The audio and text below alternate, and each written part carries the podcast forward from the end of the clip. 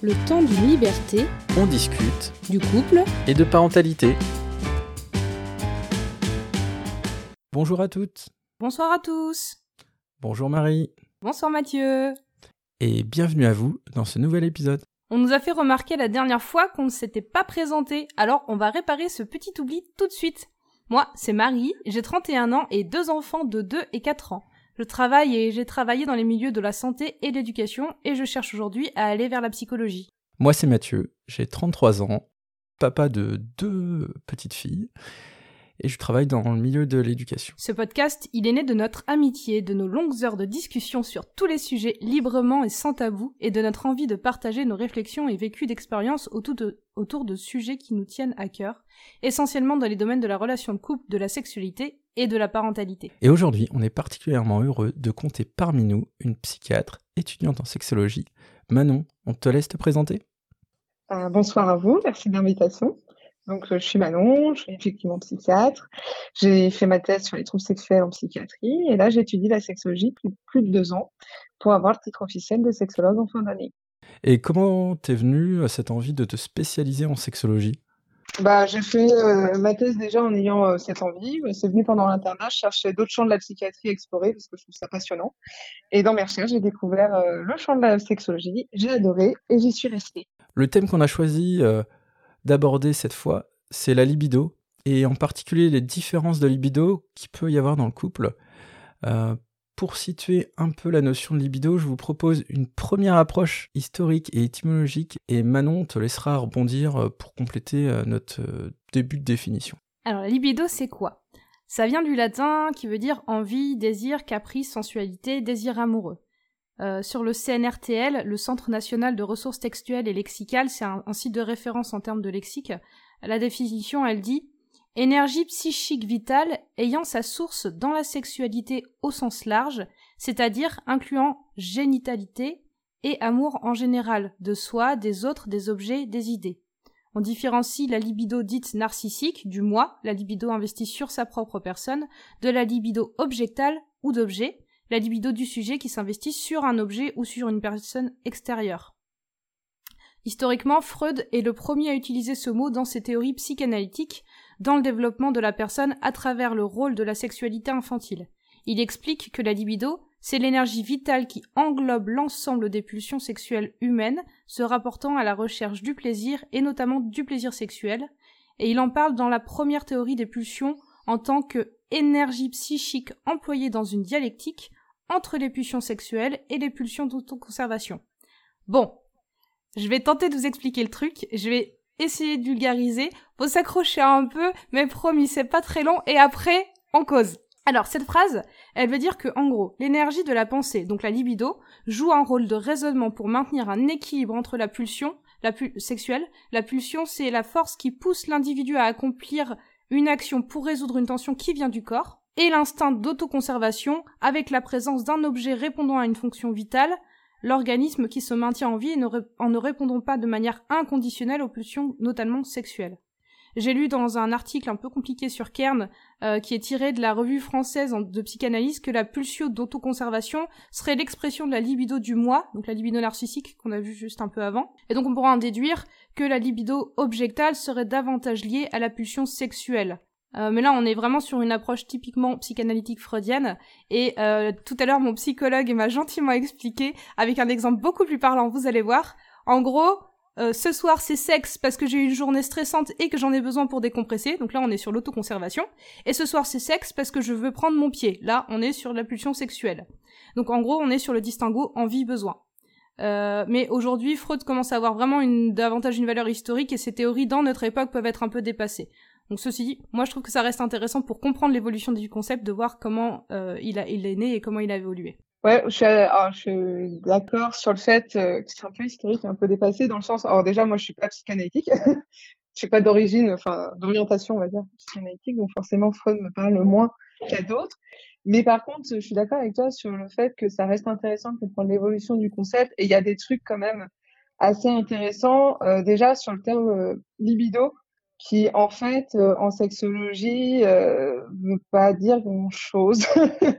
en fait, effectivement, enfin j'avais moi pour ma thèse j'avais regardé un peu ça parce que c'est souvent utilisé les troubles de la libido et euh, j'avais regardé dans le DICO déjà un petit peu, euh, tu vois, sur le Larousse et le Robert, et moi j'avais trouvé, bah, soit c'est une métaphore utilisée par Freud pour désigner euh, tout ce que tu nous as dit avec, euh, en essayant d'expliciter déjà la psychanalyse, qui est pas évident, et, j'ai même compris un peu, donc c'est dire ce que tu as, bien fait. et euh, sur le Robert, tu vois, il met recherche instinctive du plaisir, et spécialement du, du plaisir sexuel. En fait, la libido, en sexologie, tu vas plutôt dire que c'est le désir sexuel, et ce que je trouve intéressant un peu dans l'évolution justement des concepts, et t'en parlais un petit peu, c'est qu'il y a eu beaucoup de définitions du désir. Moi, j'ai plutôt, en fait, voilà, moi quand je vais parler de libido, je vais parler de désir ou de libido un peu, euh, je vais utiliser les deux mots euh, dans le même sens.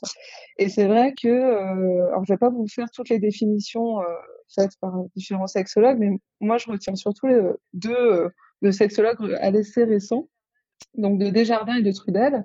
Donc Desjardins lui dit que c'est une anticipation mentale positive susceptible d'éveiller le réflexe d'excitation sexuelle. Et Trudel, il dit que c'est la phase de l'activité sexuelle qui précède et accompagne l'excitation sexuelle et qui concerne les facteurs associés au développement d'un intérêt pour la sexualité.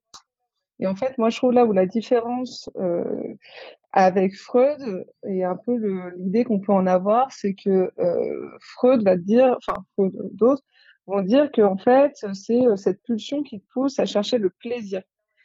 Et dans les nouvelles définitions, c'est pas tout à fait ça. C'est la, enfin, c'est quelque chose, c'est une force qui te pousse à chercher, à, chercher plutôt l'excitation, qui est plutôt liée à l'excitation.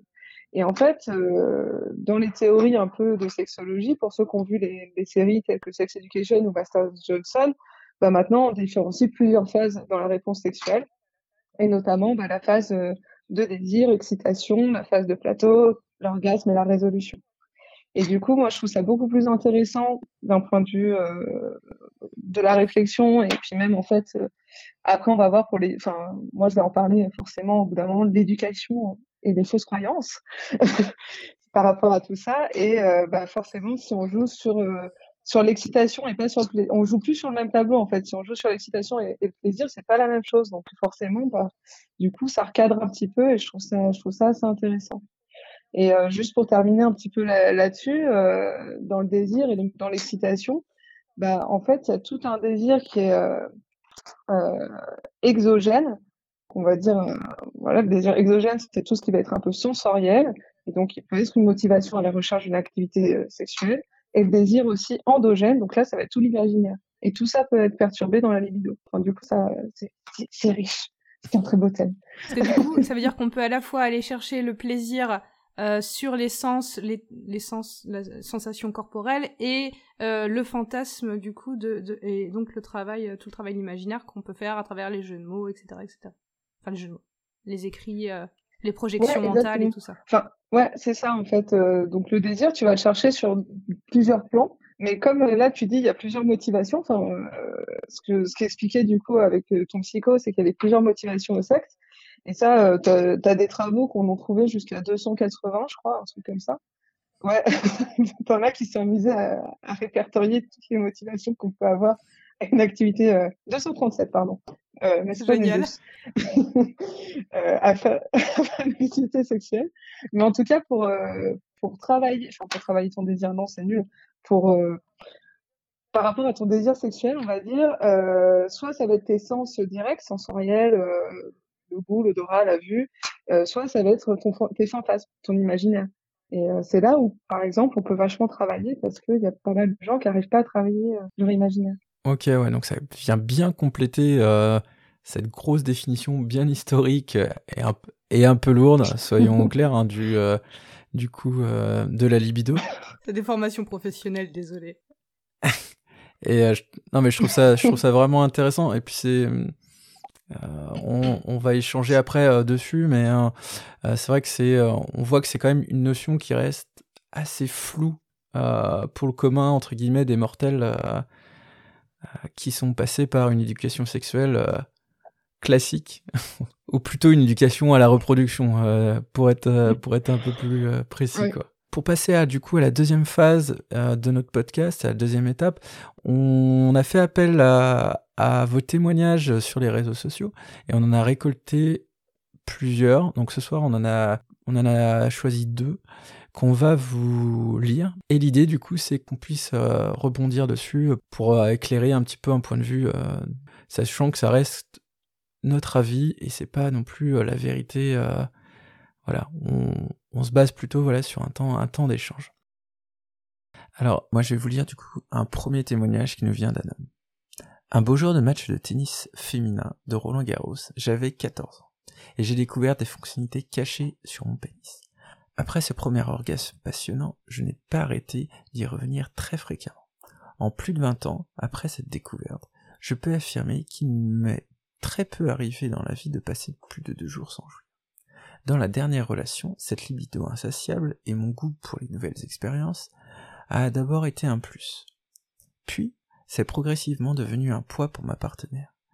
Nous en avons parlé et nous sommes venus à la conclusion qu'une relation libre s'imposait pour que je puisse être moins frustré.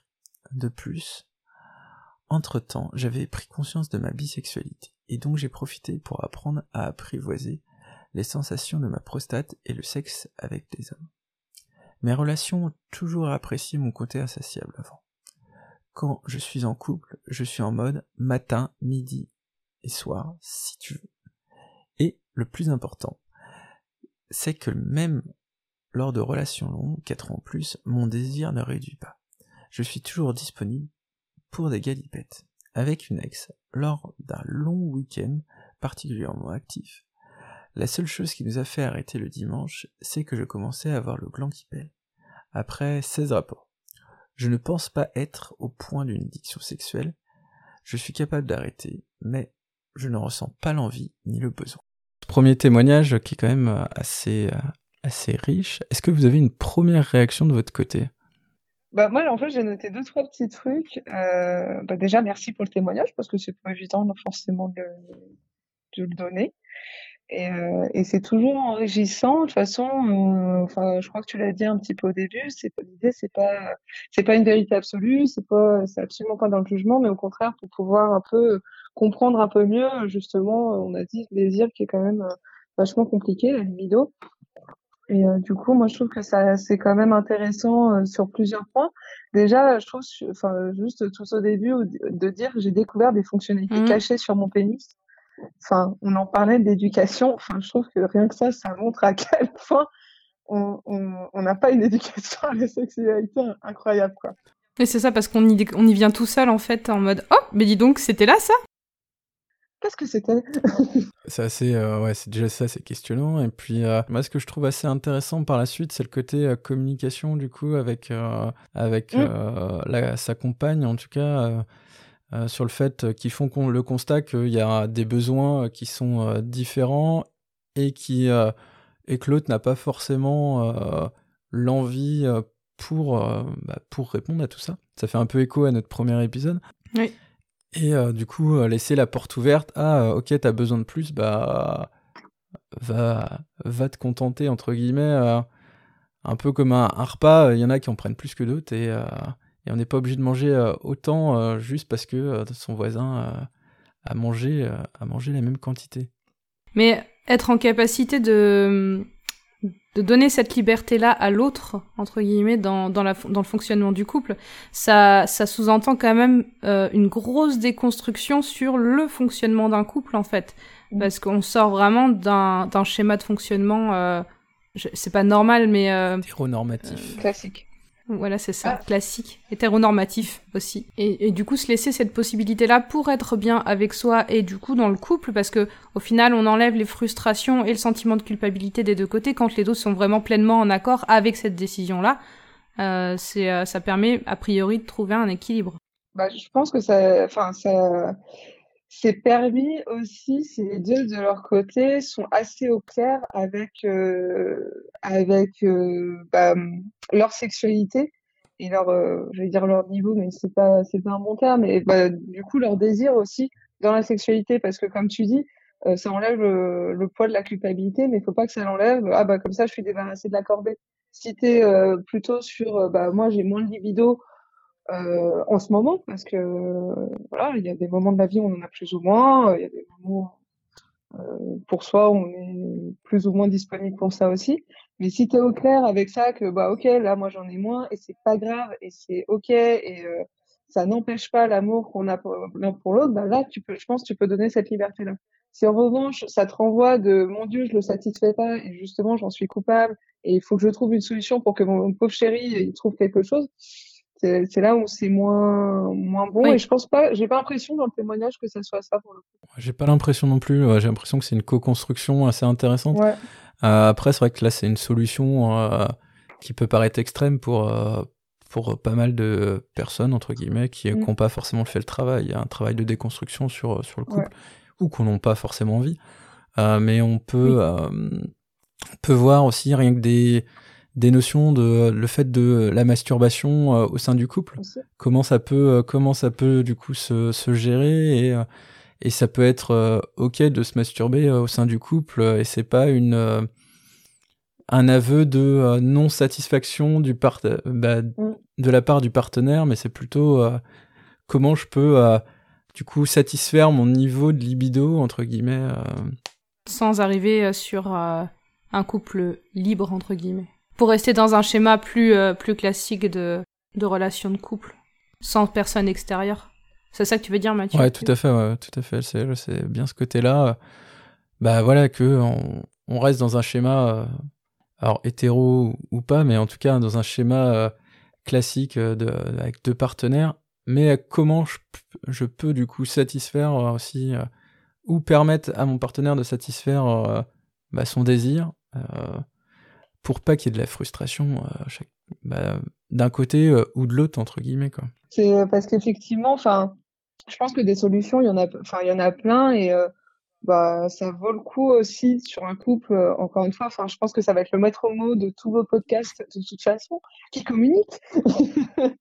voilà, je, pense que c'est important. Euh, donc sur un couple qui communique et qui, qui apprend, enfin, communiquer dans le sens où je pense que vous l'entendez, c'est-à-dire qu'à la fois tu donnes les informations qui sont importantes pour toi, mais tu reçois aussi celles de l'autre et tu les acceptes. Enfin, tu essaies de construire avec dans ce sens-là. Euh, en fait, ces solutions-là, euh, c'est pareil. Je pense que c'est important de se dire que c'est pas figé dans le marbre. Euh, c'est-à-dire que quand je dis ça, enfin, si à un moment tu te dis ah bah pour satisfaire nos désirs à, à l'un et à l'autre, je pense qu'une relation libre pourrait être bien. Bah, ça peut se tenter et puis finalement, si vous voyez que ça, ça que ça met mal à quelqu'un, euh, l'un ou l'autre, euh, c'est quelque chose, je pense, on peut revenir aussi dessus. Enfin, toujours dans cet esprit de façon de communication et euh, du coup, il y a plusieurs solutions. Et pareil pour satisfaire le désir, bah en fait, bah il y a la masturbation, il y a différentes euh, approches de la sexualité, de l'érotisme en fait, et apprendre un peu tout ça, ça donne plein de solutions finalement pour pour se satisfaire, tout simplement. Est-ce que euh, Manon, euh, il y a un outil qui existe, je sais pas, pour euh, pour mesurer entre guillemets la libido ou un indicateur, quelque chose qui pourrait euh, permettre, euh, voilà, dans un couple de euh, de définir un peu, bah, de dire, ah là, moi mon niveau de libido il est plutôt là et toi il est plutôt là. Est-ce que c'est on peut parler de fréquence? Est-ce qu'on peut parler de, euh, je sais pas comment tu l'abordes toi de ton côté, euh, ce genre de choses? Euh, ah, c'est marrant comme question parce que j'avais pas du tout réfléchi, mais c'est cool, ça m'y fait réfléchir. Parce que, euh, alors attends, je réfléchis en direct. Euh, parce que, en fait, on n'a pas d'échelle euh, en soi. Alors, ça existe peut-être, euh, je veux pas dire de conneries, donc peut-être que ça existe. En tout cas, moi, j'en connais pas. Euh, et je pense que dans un couple, de toute façon, euh, tu ne t'iras pas faire une échelle. Tiens, chérie, prends ton, ton questionnaire, plaît. Remplis ton questionnaire, on va mesurer ça. Euh, je pense pas que ça, ça soit une très bonne solution. En revanche, est-ce que tu peux définir ton niveau de libido? En fait, moi, ça m'embête un peu euh, dit comme ça parce que, comme je, comme je te dis, c'est tellement fluctuant. Euh, alors après, tu as des gens, c'est fluctuant. Au jour le jour, ça dépend un peu pas mal de périodes, mais bien sûr que tu as des gens qui ont globalement une grande libido. Manifestement, cet homme-là a une libido assez importante et il en est tout à fait satisfait. C'est génial qu'il arrive à se à avoir des relations qui, qui respectent ça aussi. Et tu as des gens qui ont globalement euh, moins de libido. Alors après, je pense que c'est apprendre à se connaître soi-même. Euh, donc c'est déjà tout un travail en fait sur soi, plus que dans le couple. Je pense que c'est déjà un travail sur soi de se dire, ok, euh, euh, à quelle fréquence j'ai du désir Déjà, enfin, encore une fois, un autre maître mot, enfin en tout cas, c'est un des miens, c'est l'éducation et d'apprendre que déjà, bah, je pense aux petites filles que c'est ok d'avoir du désir. Qu'est-ce que c'est l'excitation? Euh, Je vous le disais tout à l'heure, c'est désir, excitation, c'est vachement lié. Et du coup, bah, si tu sais pas euh, comment, quelle sensation dans ton corps il y a quand tu es excité, bah tu comprends pas le, le concept de désir non plus, c'est compliqué. Donc euh, déjà un peu déconstruire tout ça. Et une fois que tu as vraiment compris un petit peu, euh, enfin je pense qu'une fois que tu es à l'aise dans ton corps et la sexualité, enfin à l'aise, pas totalement, on n'est jamais 100% à l'aise. Je pense que c'est c'est un peu utopique ça, mais en tout cas, quand tu es suffisamment bien au clair dans ta sexualité, je pense que tu es capable de dire à ton partenaire, bah voilà, moi j'ai une libido euh, que je considère par exemple pas très grande ou, euh, plutôt grande, et dans ces cas-là, effectivement, peut-être en termes de fréquence, de dire, bah voilà, moi en général, euh, en général, parce que bien sûr que ça change, c'est pas une règle absolue, en général, je me satisfais d'un rapport par semaine, euh, mais parfois avec, je sais pas, deux, trois masturbations dans la semaine aussi. Euh, ou au contraire, je me, je me satisfais de euh, trois rapports euh, pénétratifs, mais par contre, j'ai besoin de caresses aussi à côté. J'ai besoin, enfin, je pense que c'est important plus d'inclure vraiment une sexualité autre, enfin, d'avoir vraiment tout le panel de la sexualité en plus. Je sais pas si je suis claire ou si ça répond à ta question. Ouais, si, si. si, si, c'est clair. C'est plus, c'est, c'est... Oui, ça va. Tout à fait. Euh, mais c'est vrai que oui, c'est juste voilà pour donner des petits indicateurs ou des petits tips sur mmh ok, euh, on a envie de discuter, euh, on a envie de discuter de notre, notre libido, euh, voilà, comment on fait. Mais je pense que voilà, le fait de parler de fréquence, de parler de fréquence sur différents éléments de la sexualité, c'est vraiment mmh. important.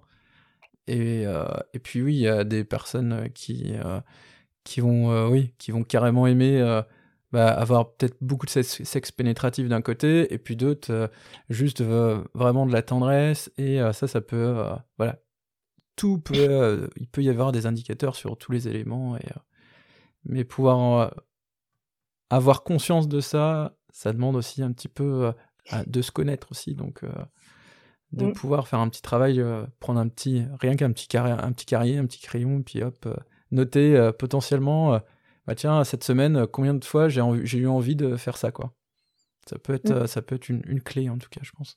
Et pas être étonné après aussi que bah il y a des fois où ça arrive moins parce qu'effectivement ce que tu disais Manon, on peut voilà selon euh, selon les moments de la vie, selon ce qu'on traverse, selon la fatigue, selon le stress, selon euh, l'état de santé, selon plein de choses en fait, euh, on peut avoir une différente pardon, on peut avoir une libido très différente d'un moment à l'autre, même dans la journée, enfin dans la semaine ou d'un mois sur l'autre, enfin d'une année sur l'autre, des fois ça peut se compter en années, et, euh, ou d'un partenaire à l'autre aussi. Euh, enfin voilà, ça peut être vraiment hyper fluctuant, et, et c'est pour ça que c'est important de communiquer dessus régulièrement. Euh.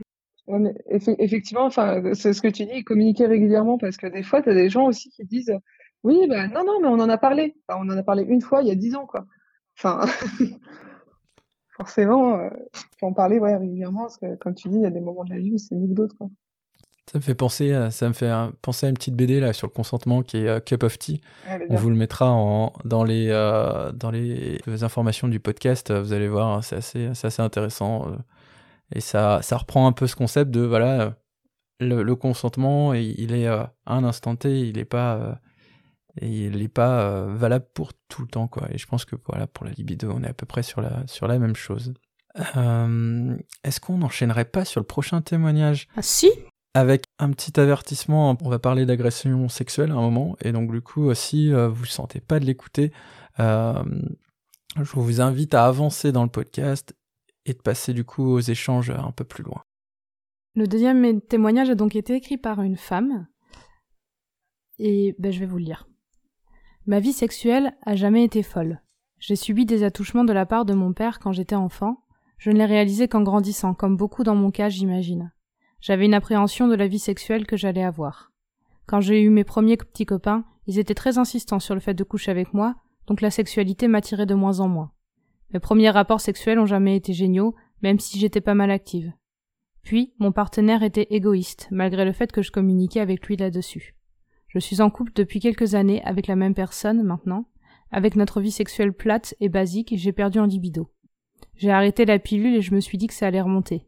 Alors oui, elle est remontée en flèche, mais mon partenaire ne m'attire plus, ce qui n'aide pas.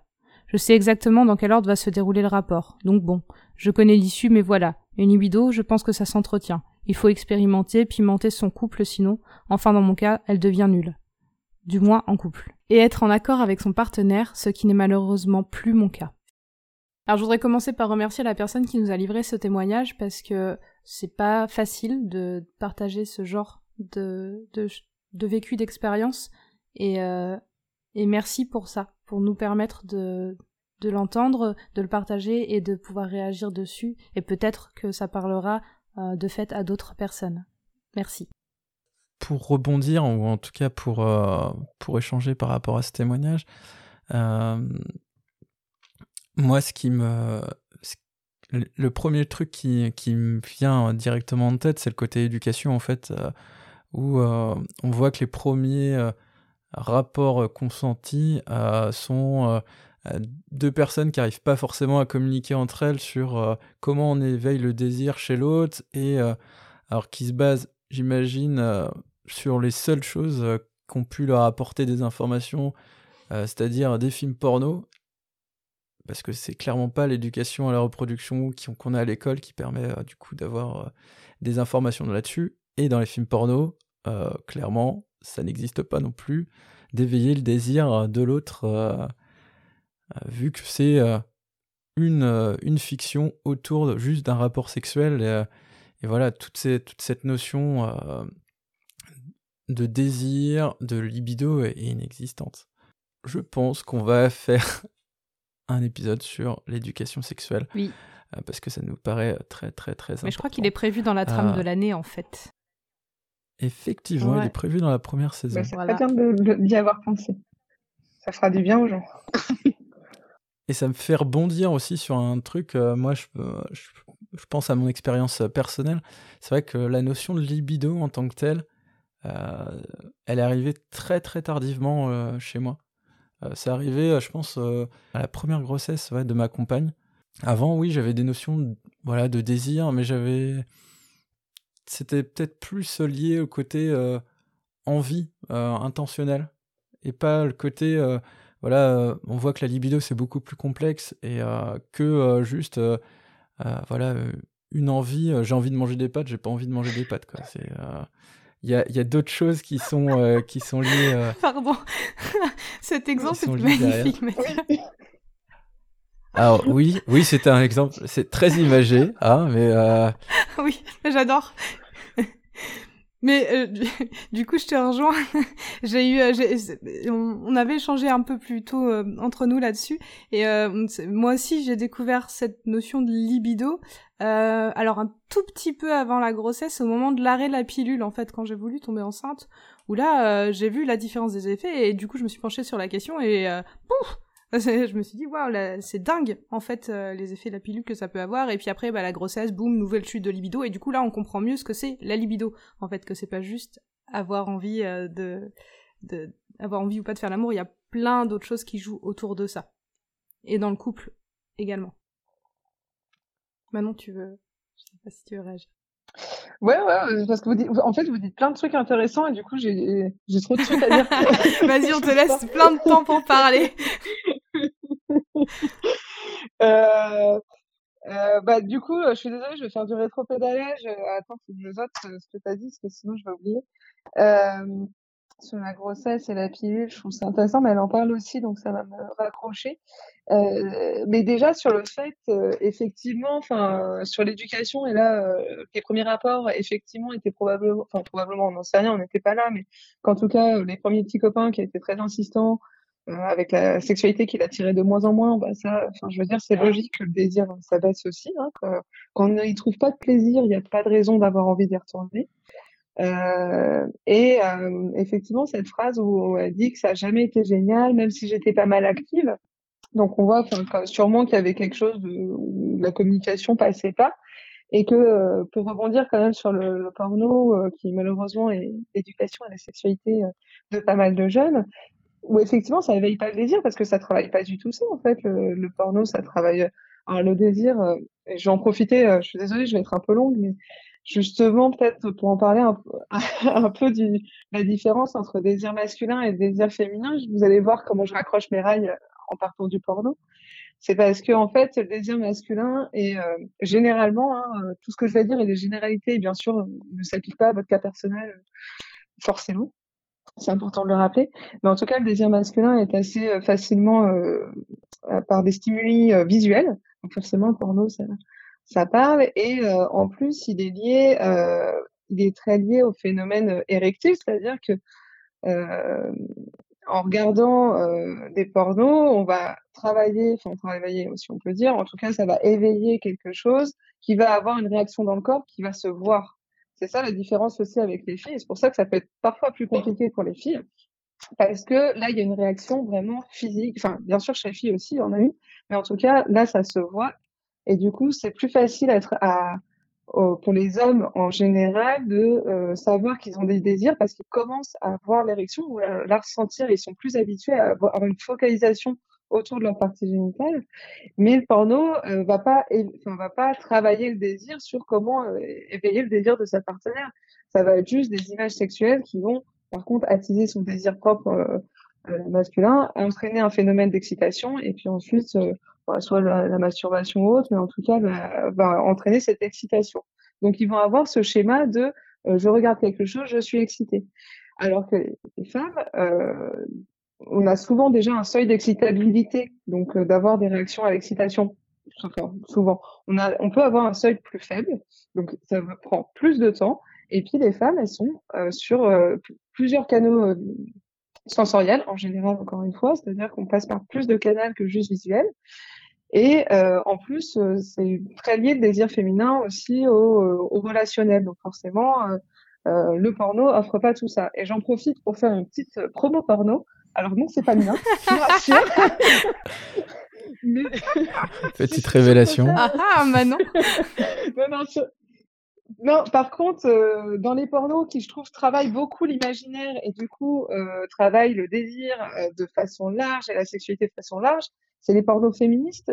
Et je ne peux que vous conseiller la réalisatrice Erika Lust, qui fait des, des super trucs où vraiment, euh, du coup, c'est, il n'y a pas forcément déjà de sexe pénétratif et pourtant c'est une ambiance hyper érotique qui justement va travailler le désir et les fantasmes et l'imaginaire. Et ça, on en avait parlé un peu plus tôt qui euh, c'est, euh, vraiment, euh, c'est vraiment important, je pense. Et du coup, c'est vrai que les femmes, on n'est pas, on n'a pas appris à travailler aussi là-dessus, déjà reconnaître ces sensations d'excitation, c'est-à-dire reconnaître bah, qu'il y a une lubrification au niveau du, de la vulve, du vagin, et que finalement le clitoris aussi peut avoir une petite érection. Tout ça, on n'apprend pas, on le voit pas, et du coup, c'est plus compliqué pour les femmes. Euh, d'avoir. Euh, ouais. Une petite précision, tu parles euh, là plutôt de, l'adolescent ou de l'adolescente. ouais.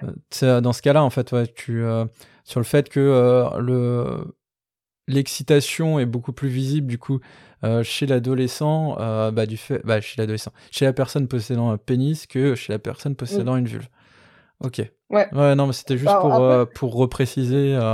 et du coup, le schéma derrière de de d'exploration, j'imagine aussi, euh, plus et plus difficile. Bah, si on n'identifie pas euh, le moment où on est potentiellement excité, quoi. Ouais, tout à fait. Alors après, euh, malheureusement, ça, du coup, le fait d'avoir eu ce manque à, l'adolescence, bah, souvent se répercute aussi sur l'âge adulte. Et, effectivement, en plus, tu vas t'entraîner. quand tu as identifié que tu étais excité, bah, généralement, bah, tu fais quoi? Tu, tu te masturbes? Enfin, généralement pas pas tout le temps, mais en tout cas, ça peut entraîner euh, une masturbation et du coup du plaisir.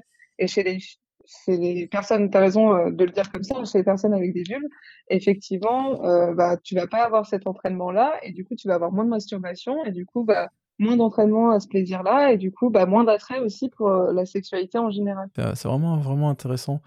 ça me fait, ça fait penser, hein. c'est vaste et ça me fait penser à des choses qui, qu'on va qu'on pourrait encore explorer euh, beaucoup plus loin sur euh, sur les pratiques masturbatoires infantiles qu'on qu'il y a en fait mm. euh, et qu'on va beaucoup peut-être plus réfréner chez les petites filles que bah, chez les, que chez les petits garçons là si on parce que le j'ai entendu plusieurs fois des copines me parler de pratiques quand elles étaient petites de elles se frottaient sur des coussins sur sur des, euh, les bars, euh, sur euh, un peu tout ce qu'elle ce pouvait, mais elle n'avait pas conscience que c'était le côté un côté sexuel. Pour autant, c'est quelque chose qui leur faisait du bien et mais la répression parentale des fois était un peu un peu sévère et en disant que c'est sale ou en le fait de pas nommer forcément l'organe génital de la manière dont il se nomme de, de façon scientifique bah, favorise pas non plus ce côté ce côté découverte et connaissance de son corps quoi. Ah bah, de toute façon, on pourrait, je pense, parler pareil euh, d'un point de vue historique et culturel, la répression de, l'organe euh, génital féminin en large et en travers, qui participe, qui participe largement au fait, je pense qu'il y a ce, ce mythe, euh, c'est pareil, bah, ça va être un peu l'objet aussi entre le désir de la femme et le désir de l'homme, mais forcément dans un contexte où on dit à la femme qu'elle n'a qu'elle n'a rien entre les jambes et et euh, que, que, voilà, euh, finalement, ça ne sert qu'à se reproduire, même si maintenant le discours avance. Bah, déjà, quand tu dis que tu n'as rien entre les jambes, bah, ça veut dire que tu peux rien sentir entre les jambes. Donc, tu peux pas avoir de désir. Enfin, quand tu pars de là, forcément, ça devient compliqué. Et puis, euh, non, et puis en plus, l'autre chose aussi, c'est qu'il faut voir dans la, dans le rapport sexuel, le mec, enfin, pardon, la, personne avec un pénis a besoin d'être, euh, d'être en érection donc d'être dans un état d'excitation pour avoir le rapport pénétratif, hein, j'entends.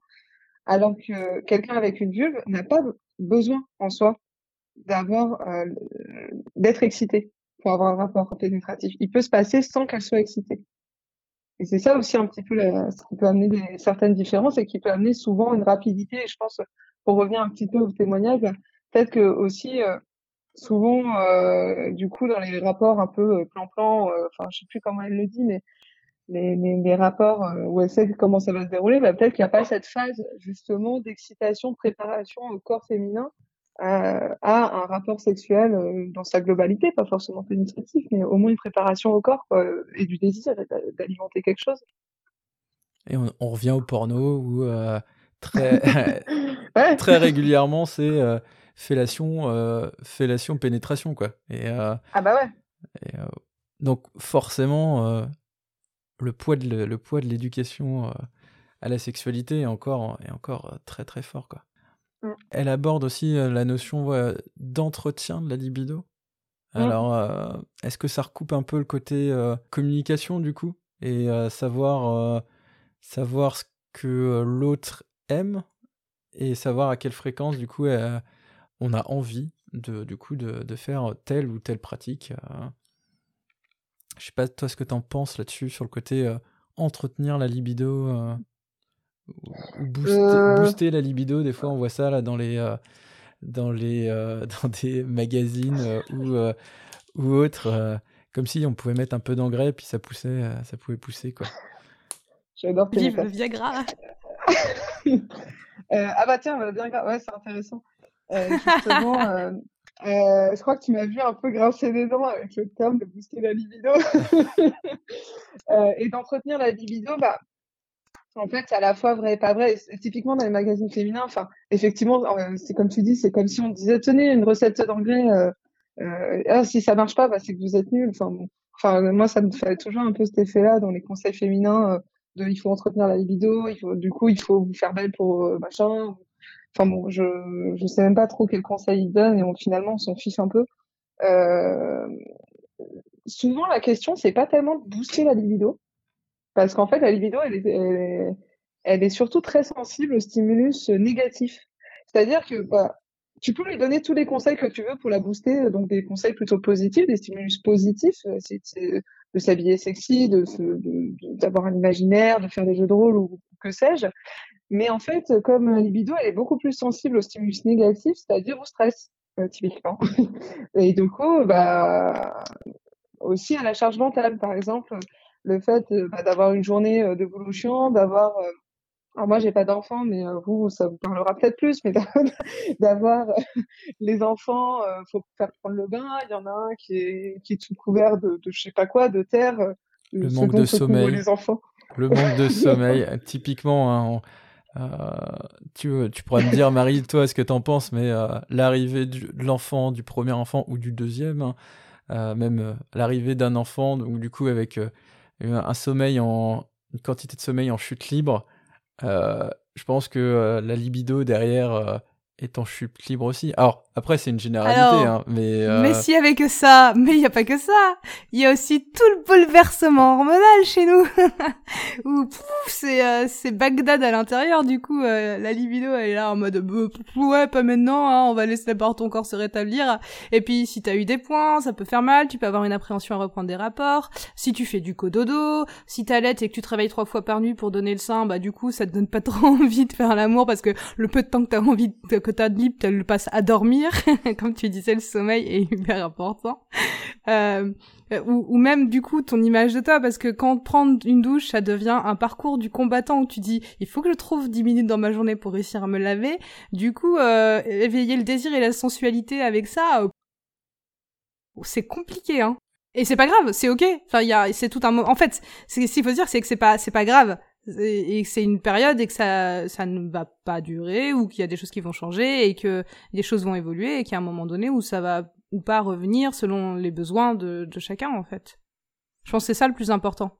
C'est juste accepter qu'il y a des moments où bah non c'est pas là ou c'est moins là et euh, et et puis du coup euh, voir comment si on a envie que ça revienne comment ça peut revenir euh, par quels moyens et comment on peut être bien avec soi d'abord pour que ça ça puisse revenir. Et du coup, en discuter aussi euh, sans culpabiliser en fait euh, l'autre. Euh, parce que surtout dans ces grosses phases de, de changement, mais là on parle de la parentalité, mais ça peut être très bien aussi.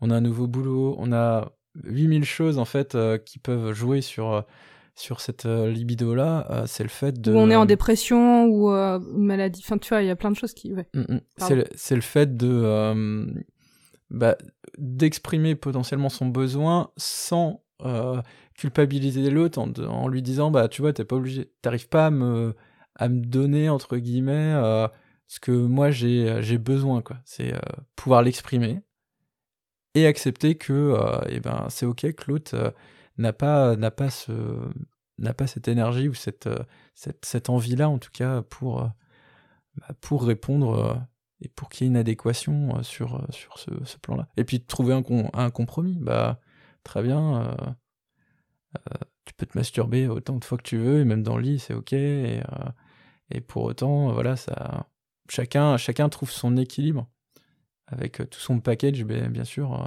qui traîne derrière lui, quoi. C'est ça, en fait, ou même trouver soit des compromis ou des façons de faire différentes. Je pense que ça peut être l'occasion, justement, de de se réajuster sur d'autres façons euh, d'avoir ce besoin de libido euh, satisfait. Euh, ça peut être intéressant justement de, travailler ça aussi dans le couple. Et puis, bah, comme je vous disais, du coup, c'est vraiment de travailler sur les, d'abord les facteurs, tout ce qui est négatif. En fait, tu enlèves tous les stimulus. Enfin, tu vas pas enlever tous les stimulus négatifs parce que si on avait une recette miracle pour enlever tout ça, je pense que tout le monde serait preneur. Et puis c'est un peu dur de rendre un enfant quand il vient de quand il vient de naître, quoi. Oh. Service après-vente, s'il le vous plaît. SAV, le SAV est, est, pas hyper fonctionnel. Hein. non, non, bah c'est sûr, c'est pour ça. Enfin, tu vas pas. Quand je dis enlever les stimulus négatifs, je ne dis pas jeter ton enfant à la poubelle, effectivement. euh, mais euh, c'est plus, en tout cas, effectivement, travailler le stress, travailler, euh, travailler bah, par rapport au sommeil, voir ce que tu peux faire. Et puis, du coup, pas peut-être et, et, et essayer. Euh, c'est là où le terme d'expérimenter, de monter son couple et d'entretenir son couple euh, me va un peu mieux, c'est-à-dire pas expérimenter pour expérimenter en disant bon ça c'est nul, vas-y faut qu'on fasse autre chose, mais par contre dire ok là on n'y arrive plus, ou là euh, voilà y a, là je suis trop fatiguée en ce moment, mais peut-être qu'à un autre moment de la journée ou avant ça marchait pas ou j'avais d'autres choses à faire, bah là je serais peut-être plus disponible. D'avoir aussi cette disponibilité là euh, la sexualité. Et puis encore une fois, c'est en fait d'élargir son champ de sexualité. Je veux dire, encore une fois, on n'est pas forcément faire, euh, obligé de faire le rapport de 15 minutes, euh, missionnaire, bonjour, au revoir, quoi. Euh, on peut peut-être faire des rapports, des rapports soit euh, plus courts, mais qui soient de la sexualité quand même, soit des rapports plus longs. Ça peut être centré sur un des partenaires, sur les deux. Enfin, ça peut commencer par un euh, massage, ça peut être juste un massage, ça peut être, enfin, ça peut être plein de choses en fait. Je pense que la sexualité, il faut la redéfinir sur le côté. Euh, mm. C'est pas euh, une, un pénis qui rentre dans un vagin, quoi. C'est non, mais clairement, voilà, la bah sexualité, c'est c'est très très vaste et et ça peut commencer même à distance. pourquoi pas avec des petits messages, des, des choses faut, Des petites photos. Le champ est beaucoup plus euh, est beaucoup plus large en fait que euh, ce qu'on ce qu'on veut bien nous faire croire entre guillemets sur euh, le côté c'est la pénétration et on le voit bien encore sur ça me ça me fait penser un peu à mon histoire c'est quand on est jeune on, on parle de la première fois mais on parle uniquement de Mhm. la première pénétration alors qu'il peut y avoir Plein de premières fois. plein de premières fois. Et moi, la première fois que j'ai eu, entre guillemets, un contact euh, sexuel de manière euh, globale avec une personne, elle était bien avant euh, ma première pénétration. euh, et je pense qu'elle était tout aussi aussi. importante, quoi. Euh, Ah, ouais, ouais, ouais. c'est- on a un peu juste, digressé euh, encore, euh, mais c'est bien, c'est c'est le but. C'est hein. intéressant. Ouais, il y a plein de choses à dire. Et euh, je trouvais intéressant dans le témoignage, donc dans le deuxième témoignage Mm. qu'on a lu, où elle parlait aussi euh, de, de sa libido qui est remontée, mais qui n'est pas en phase avec ce qu'elle vit avec son partenaire, euh, parce que euh, ce qu'elle dit, c'est qu'elle sait comment va se passer le rapport d'avance. Du coup, il y a un ennui qui s'installe, et ben, ça ne donne pas envie euh, d'avoir envie. et, euh, et, et, et du coup, c'est là-dessus, c'est c'est délicat en fait de communiquer parce que on se dit mais merde mais je vais le vexer si je lui dis que ben je me fais chier au lit en fait enfin c'est- c'est c'est peut-être un peu grossièrement le, le trait Mm. mais c'est c'est un peu l'idée de dire bah je m'ennuie d'avance parce que je sais comment ça va se passer parce qu'il n'y a pas de il y a pas de enfin la spontanéité elle est pas là parce qu'on fait toujours la même chose et du coup se dire euh, comment je vais amener ça à l'autre sans qu'il le prenne mal etc ça peut être des gros freins de blo- des gros freins à la discussion euh, de ça, alors que c'est juste ultra important et que c'est ce qui pourrait permettre justement une meilleure euh, communication sur ce plan-là et donc euh, de, de, de retravailler le désir de l'autre et euh, de comment on remet la sexualité au- dans le couple en fait. Oui, je pense que tu as, plutôt raison. Mais en tout cas, moi, de mon point de vue, alors après, c'est toujours un point de vue personnel, hein, c'est, ça n'engage que moi. Mais c'est, oui, c'est, pouvoir discuter de quelle sexualité on a envie. Et on y revient, hein, de toute façon, la communication, encore, toujours. Euh, Pas notre fil rouge. mais euh, ouais, sur l'expérimentation, euh, pouvoir, euh, pouvoir passer, oui, sur. euh, eh ben oui, on se fait juste des, juste des petites caresses ou juste un massage et, euh, et relever les, bah, les moments qui sont intéressants et, euh, et de pouvoir aller explorer de plus en plus loin sur ces, sur ces parties-là. Mais ça demande de pouvoir discuter. Alors, soit quand on, est en train de le faire, mais des fois c'est pas simple. Ou en tout cas après pouvoir débriefer, de dire ah bah ouais, euh, là c'était vachement sympa. Et moi j'aimerais bien que ça soit un peu plus, euh, ça s'accentue un peu plus et euh, bah, peut-être que là bah, la pénétration effectivement bah c'est pas ouf et, et c'est ok quoi. Ça peut.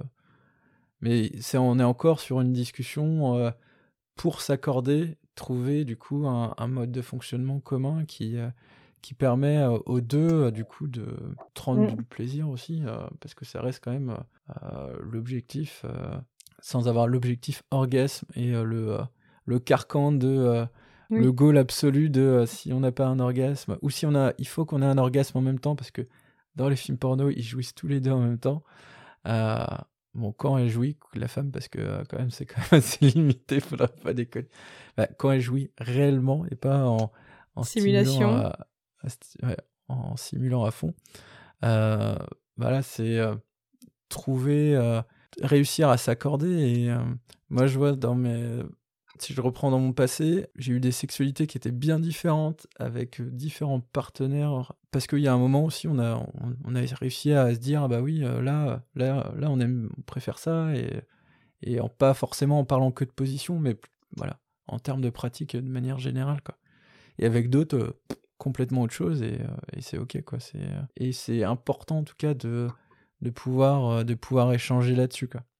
Il n'y a pas de recette miracle. hein. Mm. Le, le bon coup ultime n'existe pas. hein. Ouais, et puis c'est effectivement, enfin, je pense qu'il y a, il y a le fait de, de, on l'a dit, redit, de communiquer. Alors c'est pas toujours facile, on le fait pas toujours bien non plus. Parfois on a l'impression d'avoir euh, communiqué, d'avoir dit ce qu'on voulait, mais en fait euh, on l'a mal dit, on l'a dit sur un ton de reproche. Euh, peut-être dans, le témoignage, je sais pas comment elle, elle vit ça et comment ça se passe, mais pouvoir proposer aussi d'autres choses, parce que si le rapport il se déroule toujours de la même façon, bah, peut-être aussi pouvoir proposer des variantes avec son corps, euh, dans la façon de se faire. Alors peut-être qu'elle a essayé, hein, peut-être que ça s'est mal passé quand, quand elle l'a fait et que l'autre n'était pas du tout réceptif et a pas du tout compris le message envoyé. Mais peut-être aussi pouvoir proposer d'autres choses. Et j'en profite pour faire une petite recommandation qui n'est pas du porno cette fois-ci, qui est un bouquin. je peux faire ma reco là Oui, oui, vas-y. En fait, c'est un bouquin euh, qui s'appelle Désir, c'est marrant, euh, qui est un roman sexo-informatif de Pascal de Sutter et Valérie, euh, Virginie pardon, Le Doyen. Et qu'est-ce qu'un roman sexo-informatif? En fait, c'est un, un roman, c'est une histoire d'aventure, de mémoire, non d'espionnage, Désir. C'est une histoire d'espionnage. et entre chaque chapitre de ce roman de l'histoire d'espionnage, il y a des conseils sexos. Parce que forcément, euh, c'est une femme, en fait, euh, l'histoire euh, suit la femme qui a un manque de désir avec son partenaire, un peu comme elle décrit, en fait, à la fin de son témoignage, c'est-à-dire qu'effectivement, toujours la même chose en couple, et plus attirée, effectivement, par son partenaire. Et au milieu de ça, il y a une histoire d'espionnage. Bon, ça suit, en fait, son, son trouble de la libido. Et en fait, au milieu de chaque chapitre, il y a des conseils sexuels assez pratiques pour le couple et pour soi. Et franchement, je le conseille. Euh, c'est un bon bouquin. Euh, l'histoire d'espionnage n'est pas incroyable, mais par contre, les conseils sexuels euh, sont pas mal. Yes, on le mettra dans les, dans les liens des recos. Je voulais dire que de, de fait, la situation de, de cette personne-là, du l'anticipation du rapport en mm. se disant ok, ça va se passer comme ça, j'ai pas envie, j'ai envie mais pas comme ça.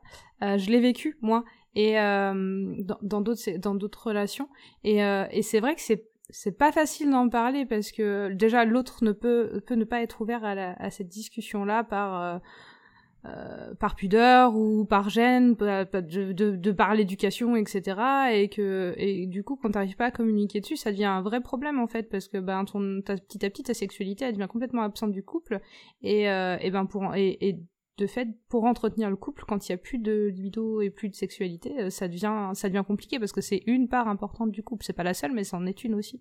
Ça peut l'être en tout cas euh, chez les personnes qui sont pas asexuelles en tout cas. Oui, mm. oui, c'est vrai qu'on n'a pas eu de. On n'a pas eu de retour. C'est vrai que sur euh, mais des personnes qui sont asexuelles par exemple, bah, c'est un, pan qui n'existe pas en fait de leur dans leur couple.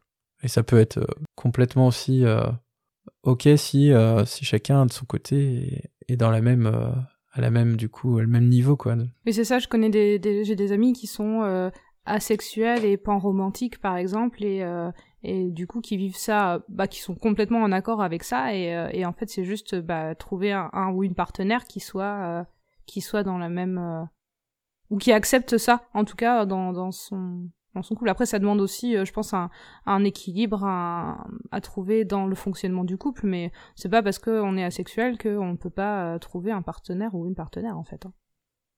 Contrairement à sans doute euh, beaucoup de croyances, je pense, encore. parce qu'à mon avis, c'est... Non, mais mine de rien, je pense que c'est quelque mm. chose qui n'est pas encore beaucoup abordé ou déconstruit, même dans les éducations sexuelles qu'on peut faire Et on, et on peut être asexuel et aromantique et être en couple aussi, donc... Bon là, là on commence à rentrer dans dans le complexe des, des, nouveaux schémas. Les sexualités qui existent. Ouais, tout à fait. Mais il y a vraiment plein plein de choses euh, qui existent et, euh, et, en tout cas il y a plein de plein d'éléments qui permettent aussi de vous retrouver euh, si si vous vous retrouvez pas dans le schéma très classique qui est proposé hétéronormatif entre guillemets. Il y a plein de portes de sortie maintenant qui existent et qui permettent de pas de vous euh, cataloguer, mais en tout cas de trouver des personnes qui puissent être dans le même mode de fonctionnement que vous. Pour faire le, un peu le bilan du coup euh, de ce thème, euh, est-ce que tu vois comment un peu synthétiser toutes ces notions de autour de la libido et en fait, enfin moi, c'est la synthèse un peu de ce qu'on devrait retenir.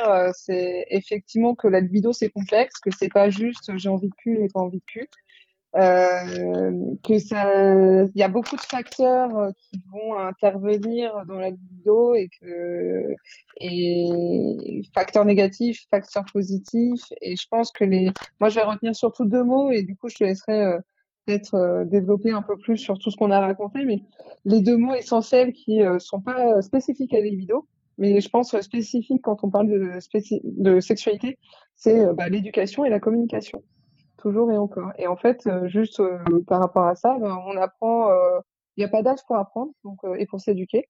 Donc c'est super les gens qui s'intéressent à à tout âge. Et pareil pour apprendre à communiquer en fait. Il n'y a pas d'âge et ça s'apprend et des fois on fait des erreurs et c'est ok et, on s'améliore en, essayant en fait. Et je pense que même avec l'âge, on, on s'offre davantage de liberté dans ses apprentissages et dans les erreurs qu'on peut faire autour de ça. Mmh. Et, euh, et ça, ça vient avec la construction de soi qu'on fait en devenant, en, par les différentes étapes qu'on traverse. Et, euh, enfin, en tout cas, c'est quelque chose que j'ai l'impression de vivre en, vieillissant, euh, où, euh, où, euh, eh ben, on apprend à mieux se connaître soi, à mieux connaître son corps ou son fonctionnement, et puis à mieux connaître euh, comment ça fonctionne aussi à deux à, ou à plus, et, du coup de d'élargir ses possibilités et d'accepter que c'est pas c'est pas sortir d'un schéma euh, imposé, etc. C'est euh, chacun vit ça euh, comme il a envie ou besoin de le vivre, en accord bien sûr, toujours avec la personne en eh ben, face. ça me paraît pas mal pour, pour conclure un peu ce, ce podcast. Donc effectivement, comme disait Manon, l'éducation et la communication, c'est c'est vraiment... La communication. là, dans les recommandations qu'on va vous faire, on est plutôt euh, centré autour de la libido et pas forcément autour de vraiment de, l'éducation, même s'il y a des petites choses qui peuvent se recroiser. Euh, pour autant, euh, on vous fera un épisode cette, saison vraiment sur l'éducation sexuelle, parce qu'il y a beaucoup, beaucoup de choses à dire, et là, vous aurez pléthore de recommandations à ce sujet. Ouais, je vais commencer avec mes petites recos.